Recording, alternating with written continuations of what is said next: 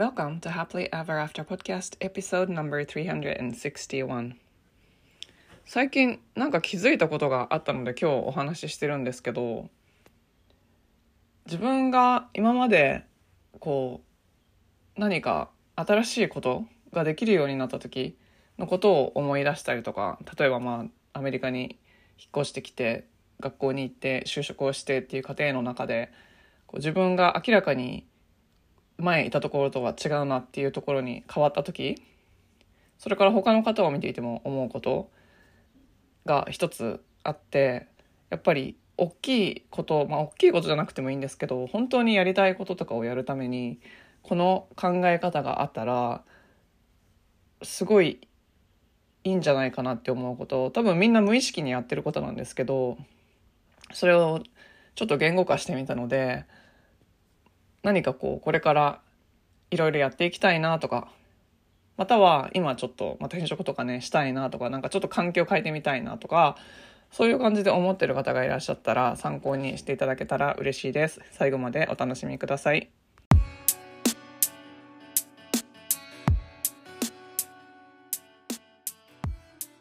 こんにちは。キャリアとビジネスのサクセスコーチ吉川ゆりです。私は使命や人生の目的とつながって自分の人生を最大限に充実させたいと思う女性のお手伝いをしています。このポッドキャストは今もやもやしていたり、今の状態にはある程度満足しているけれど、もっと大きなこと、次のレベルで何かできるんじゃないかなと思っている女性のヒントになればという思いで配信しています。私たちは一人一人素晴らしいギフトをもらってこの世に生まれてきました。そのギフトを活かすことによって、パズルのピースみたいにこの世の中で自分なりの役割を果たすことができます。内面の世界を良くしていって充実させることで、私たち一人一人が現実を変えていき、周りの人、世界にもいい影響を与えていくことができます。ソロエピソードでは、コーチング、NLP、瞑想、マインドフルネス、ヒプノセラピーなどに基づいたマニアックな意識や自己啓発に関するお話をしています。インタビューエピソードでは世界で活躍する女性のライフストーリーをお聞きして、いろんな生き方、働き方、そして自己実現の仕方があるということをお伝えしています。このポッドキャストを聞いて、一人でも多くの方が元気になったり、前向きに行動できるようになると嬉しいです。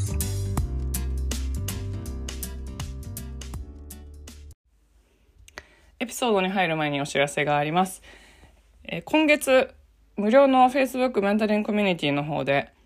ハイパフォーマンスチャレンジというのをやっています。まあ、5日間のチャレンジで、2月いつでも参加していただけたらいいんですけど、ハイパフォーマンスって、あの、なんかすごい特別な大きい目標のある人のためのようなイメージあると思うんですけど、実は、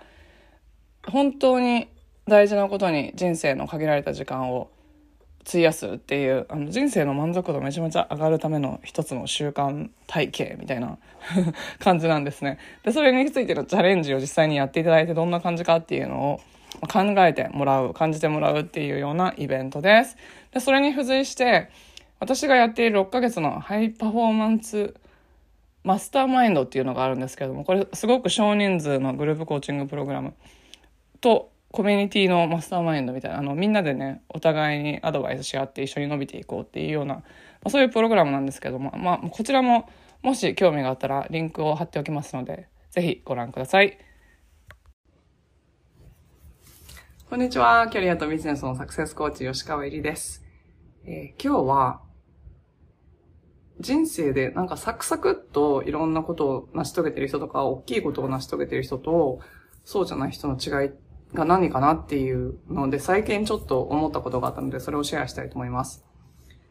え私よく、あの、アメリカに住んでるので、日本に住んでる人には、なんか私が今まで経験してきたこととか、こう今住んでる住環境とか、私にとっては普通のことが、なんか普通、一般的な普通なことだと思ってますよねって言われるんですよね。で、アメリカに住んでる日本の方は多分、あの、アメリカだけじゃなくて外国に住んでる方は多分、いや自分の住んでる環境の中ですごい普通普通のことなんだけど、やっぱり日本に帰ったら、すごいねとか言われることとかないですか？で、それって日本に住んでる人にもあると思うんですけど、なんか自分ではすごい普通だと思ってることが、例えば田舎、自分の地元とかに帰った時に普通じゃないみたいな。東京で住んでる人には普通のことが、自分の地元に帰ったら普通じゃない。なんかど、ど、どこでもそういうことあると思うんですけど、結局何が言いたいかっていうと、なんか自分が普通だと思っていることが自分の人生を形作るんじゃないかなって思っていて、つまり、すごいたくさんいろんなことをしてる人って、その普通のレベルが他の人と違うだけなんじゃないかなって思ったんですよ。自分が普通だよね、当たり前だよね、当然こういう感じになるよねって思ってることって必ず自分手に入るじゃないですか。っていうか、それが手に入らないとおかしいぐらいに思ってるじゃないですか。その、それが手に入らないとおかしいって思ってるっていうのが結構引き寄せにも重要なんですけど、そう思ってたら必ず自分には手に入りますよね。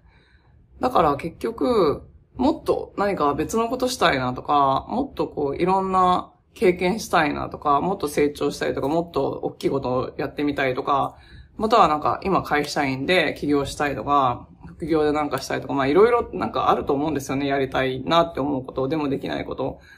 それをやるためには、自分が普通だと思っていることを一旦見直して、自分の普通だと思ってることを格上げしていったらいいんじゃないかなって思ったんですで、そうやって考えてみたときに、じゃあ今自分が普通だと思ってることは何か？っていうのがあって、じゃあその自分が本当にこれや、こうなったらいいなって思ってることをやってる人の普通は何かっていうのを考えて、その二つを比べたらいいと思うんですけど、だから自分の普通を、そのすでにやってる人の普通にアップデートしていったらいいと思うんですよ。で、ここで、やっぱり、それ一人じゃできないなって思うことがあって、それは、自分がもうすでにやってることをやってる人の普通っていうのが、その人の 話とか、まあ、本とかでもいいんですけど、その考え方とかを聞いてみないとわかんないんですよね。そこがやっぱ一人でやるとすごい難しいので、それが普通だと思ってる人の中に入るっていうのが大事だと思います。まあ、これがよく言われる自分の仲のいいお友達5人の平均の年収が自分の年収であるっていうことで 同じだと思うんですけど、だから、自分がもし今周りに自分がこうなったらいいなとか、やりたいなっていうその普通を底上げするその基準っていうのが周りの目の前になかったらわからないので、やっぱりロールモデルっていうか、自分が目指す人っていうのを探してきて、できるだけその人に近い人がいるコミュニティに入るとか、私とかだったら、起業してみて、やっぱよくわかんないんですよね。ずっとサラリーマンでやってきたから、一体こう、どういうスタンダードに自分を書き換えていったらいいのかっていうのがやっぱ最初わからなかったので、アメリカですごく有名な人がやってるビジネスの講座とかに申し込んで、そこにいる人いっぱい人が集まってるところとかに行って、その中でこういろいろ考え方を吸収していって、そこの普通に自分を持っていくっていうことをしました。会社員の人でもこれは使えると思うし、まあビジネスやってる人だったら、これくらいの年商になりたいなって思ったら、やっぱりその年商になってる人のところに行って、その人の考え方っていうのを吸収していく。で、それを自分の中に取り入れて、自分の普通にしていくっていうのがすごい大事かなと思います。で、この人生でできるだけ短い間にとか、できるだけなんか死ぬまでにいろんなことやりたいな、いろんな経験したいなって思ってる場合は、その普通の基準っていうのをできるだけ高く持った方がいいと思います。この普通の基準できるだけ高く持ったら、できないから苦しい時とかあるんですけど、でも、それを、こう、普通の基準が高ければ高いほど、やっぱり到達するところが、レベルが変わってくるので、普通をどんどんどんどん底上げしていくんですけど、上げていくときにできるだけ大きく上げていくっていうのが大事なんじゃないかなってすごい思います。はい。ということで、今日は、なんでこんな24時間全員同じ時間与えられるのに、いっぱいいろいろできる人と、若く、若くして、あの、すごいいろんなことを成し遂げてる人とか私最近よく出会うんですけど、何なんだろうこの違いはって思った時に、やっぱその一つの要素として、普通を底上げするっていうところ、ぜひちょっと考えてみていただけたらなって、なんかヒントになったら嬉しいです。最後までお聞きいただきありがとうございました。このポッドキャストがお役に立ったら、配信登録、レビュー、または星マークポチッと押して、多くの方にこの番組が届くようお手伝いいただけると嬉しいです。こういったトピックのトレーニングに興味のある方は、女性限定ですが、無料のメンタリングコミュニティ、ハピリーエバーアフター未来デザインにご参加ください。ショーノートにリンクが貼ってあります。ではまた次回お楽しみに。